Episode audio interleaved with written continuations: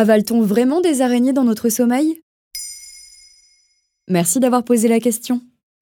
On vous l'a sûrement dit plusieurs fois au cours de votre vie. On avalerait en moyenne 8 araignées par an dans notre sommeil. C'est une légende urbaine qui a la vie dure car il existe plusieurs cas de personnes à qui c'est vraiment arrivé. C'est notamment le cas de Chris Cowsley, un postier du Hertfordshire en Angleterre. Ce dernier s'est réveillé un matin en pensant qu'il allait mourir d'asphyxie. Et pour cause, sa gorge était enflée et sa respiration gravement altérée. Lors de son transfert à l'hôpital, le verdict tombe. Chris s'est fait mordre la luette par une araignée pendant la nuit. Mais certains médecins restent sceptiques. Ils auraient déclaré ne pas être sûrs de la cause des problèmes respiratoires de Chris. Alors, avaler des araignées dans son sommeil, mythe ou réalité?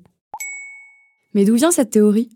Selon le docteur Matt Wilkinson du département de zoologie de l'université de Cambridge interrogé par la BBC, L'origine de ce mythe est inconnue, mais celui-ci est tellement ancré qu'il s'est transformé en légende urbaine.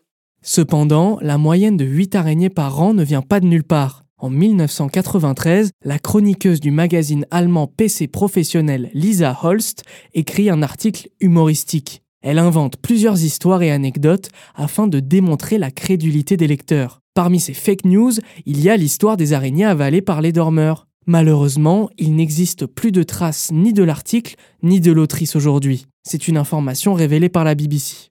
Donc on n'avale pas vraiment d'araignées dans notre sommeil? Pour le docteur Matt Wilkinson et le docteur Gough Oxford, secrétaire honoraire de la British Arachnological Society, c'est une certitude. L'araignée ne va pas ramper dans la bouche. Si quelqu'un dort, il respire et expire de l'air chaud. Pourquoi diable une araignée entrerait-elle? Elles ne font tout simplement pas ça.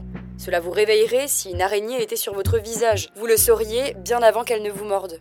Du point de vue des araignées, les humains font partie du paysage. Elles nous considèrent comme des prédateurs compte tenu de notre taille. Et dans le règne animal, les prédateurs ne s'attaquent pas aux autres prédateurs, car ils sauraient que potentiellement, ils ne s'en sortiraient pas vivants. De plus, pour les araignées, les humains ne sont tout simplement pas attirants. Les arachnides sont très sensibles aux vibrations. Rod Crawford est conservateur des araignées au musée de culture et d'histoire naturelle de Seattle. Il explique dans un article de West France Les vibrations ont une part importante dans l'univers sensoriel des araignées. Elles n'approcheraient pas volontairement une personne endormie. Mais alors comment expliquer des histoires comme celle de Chris Cowsley?